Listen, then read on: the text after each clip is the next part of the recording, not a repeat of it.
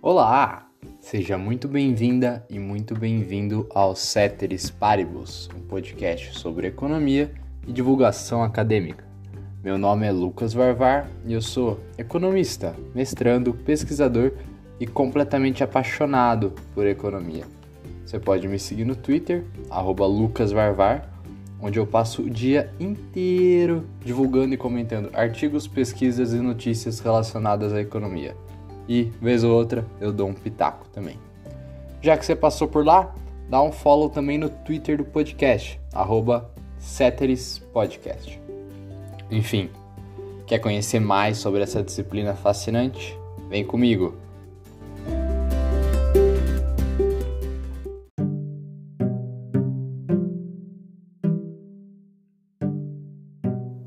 E o paper dessa semana é um artigo que está para ser publicado na Econométrica, que literalmente bombou no Econ Twitter essa semana. O tweet original de um dos seus autores já tem mais de 1.600 curtidas e 500 retweets. Eu estou falando de Redistribution Through Markets, do Peter Dorczak, Scott Commoners e Mohamed Akbarpur. O artigo é em grande parte teórico e aborda um tema muito interessante, como intervenções no mercado, como controle de preço, racionamento e outro tipo de regulação, podem ser ótimos do ponto de vista redistributivo. Bom, vamos lá.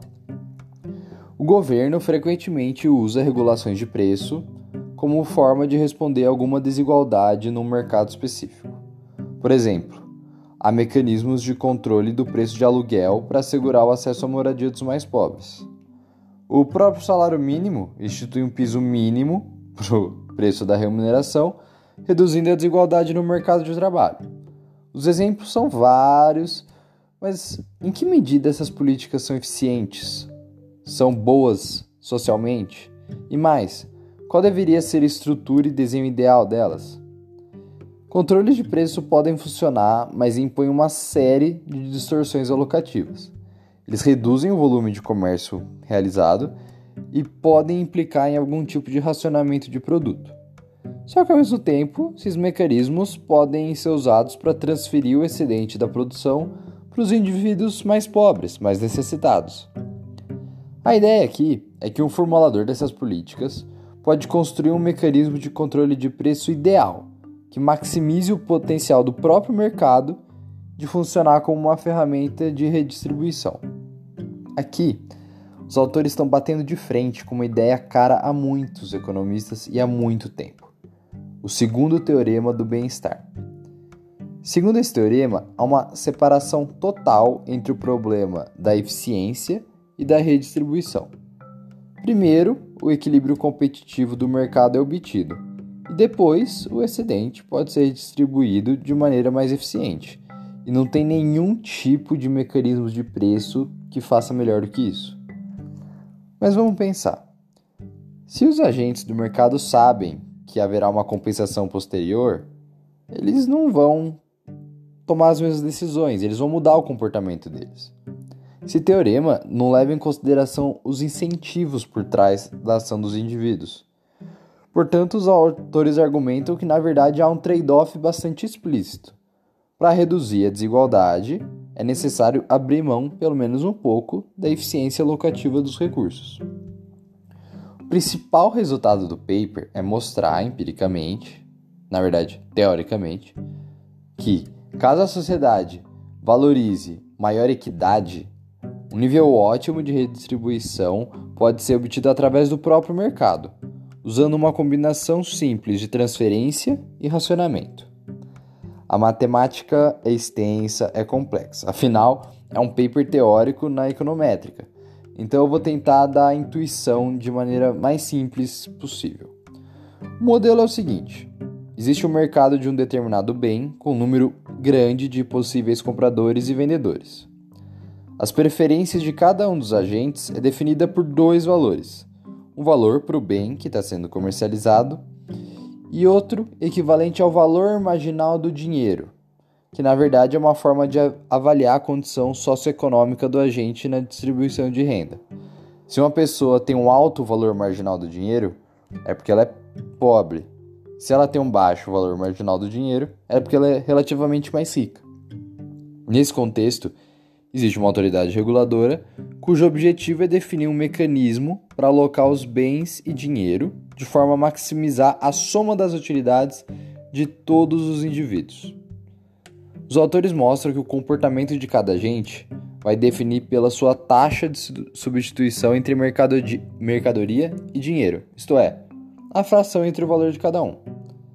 Eles mostram que a política ótima considera a utilidade de todos os agentes, dando um peso maior para os indivíduos que valorizam mais o dinheiro, ou seja, os indivíduos mais pobres.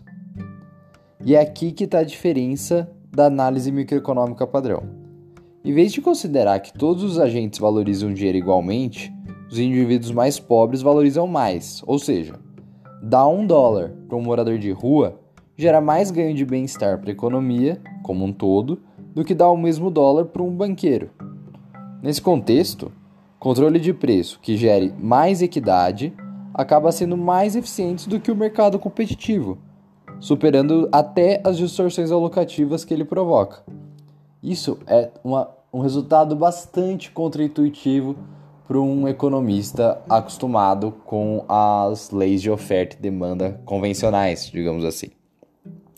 Bom, dado esse cenário, eles consideram quais seriam as combinações entre transferências e racionamento que seriam consideradas ótimas como função das características de cada agente do mercado. Bom, o paper foca em dois tipos de desigualdade: a desigualdade intergrupos, ou seja, como os valores para o dinheiro variam entre compradores e vendedores, e intragrupos, como esses mesmos valores se comportam em cada lado do mercado. O artigo mostra que a desigualdade intergrupos determina a direção das transferências. O excedente vai ser distribuído para o lado de mercado com maior valor médio para o dinheiro, os mais pobres. Por outro lado, a desigualdade intragrupo determina o uso de políticas de racionamento. Então, eles colocam alguns pressupostos e provam alguns resultados. Quando não tem muita desigualdade intragrupos, o mecanismo ótimo ele é competitivo, entre aspas. Ou seja, a autoridade reguladora determina um preço para cada um dos lados do mercado e ajusta o mercado sem precisar recorrer a nenhum tipo de racionamento. O excedente é redistribuído, sendo que a direção e tamanho da transferência são dados pela desigualdade entre grupos. Se o lado vendedor for relativamente mais rico, o controle de preço vai impor um preço abaixo do valor de mercado. Caso o vendedor for o lado mais pobre, o novo preço será maior que inicial. E o lado relativamente mais rico subsidia a transferência para o mais pobre. No equilíbrio novo, tem mais equidade. Bom, por outro lado, quando a desigualdade é elevada dentro de cada grupo, a adoção de racionamento se faz necessária. Mas o racionamento é usado de forma diferente para compradores e vendedores. No lado vendedor, o racionamento eleva o preço e permite o regulador aumentar a renda dos vendedores em piores condições, ou seja, que tem altos valores marginais para o dinheiro. Mas essa forma de racionamento só é socialmente ótima, isso é provado no texto, quando são os vendedores mais pobres que vendem. Isso acontece quando o volume de comércio é relativamente pequeno. Esse é o caso de mercados com poucos compradores. Nesse caso, impor o um único preço fixo acima do preço de equilíbrio é suficiente para uma solução ótima. Ou seja, causar uma. Cara, isso é muito louco. É um resultado que, que prova, teoricamente, que um controle de preço que eleve o preço é socialmente desejável. Mas enfim. Já no lado comprador, o racionamento com preço mais alto identifica os participantes com menor valor marginal para o dinheiro, ou seja, quem está mais disposto a pagar um preço maior, os mais ricos. Então, o racionamento ótimo não é obtido com um único preço, mas pelo menos dois. Um bastante elevado, que garante que vai ter comércio e atrai os compradores mais ricos, e um preço bastante abaixo por meio do, do obtido por meio do racionamento que vai subsidiar os mais pobres. Ao contrário também do caso dos vendedores, essa solução só é viável em mercados com volume bastante elevado de comércio. Enfim, esses são os resultados principais. Como eu disse, é bastante teórico, mas esses resultados racionalizam o uso de controles de preço e outros mecanismos em cenários com desigualdade elevada. Uma conclusão importante aqui que políticas desse tipo não devem ser adotadas em contextos em que não, não tem desigualdade. Sem exceção, controle de preço provoca perda de eficiência e distorce o mercado.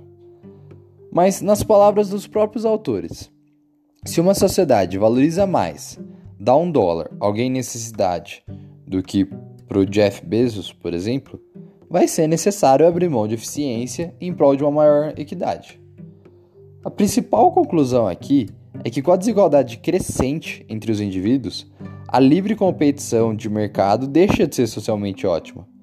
Mecanismos como controle de preço, racionamento e transferência se tornam desejáveis, mesmo com a ineficiência locativa. Assim, não deve haver uma eliminação total do mercado, mas sim a formulação cautelosa de um mecanismo regulatório que permita o próprio mercado endereçar a desigualdade. Autoridades e governos podem redistribuir através de mercados, como sugere o título do paper, que para mim é genial. Contudo, os autores finalizam o artigo enfatizando que tal abordagem é complementar a alternativas mais tradicionais, como sistemas tributários mais progressivos e provisão de serviços públicos de qualidade, por exemplo. É, muito provavelmente eu vou ter que reler, eu vou reler esse artigo várias vezes, porque ele é muito denso, ele é muito interessante, mas ele é. Eu queria muito trazer no podcast essa semana, porque ele tem implicações muito grandes para o debate teórico e até filosófico em economia, apesar de ser um, um paper bem matematizado, digamos assim. Ele, fora, ele pensa bastante fora da caixa e traz resultados super importantes para políticas públicas. Espero que vocês tenham gostado.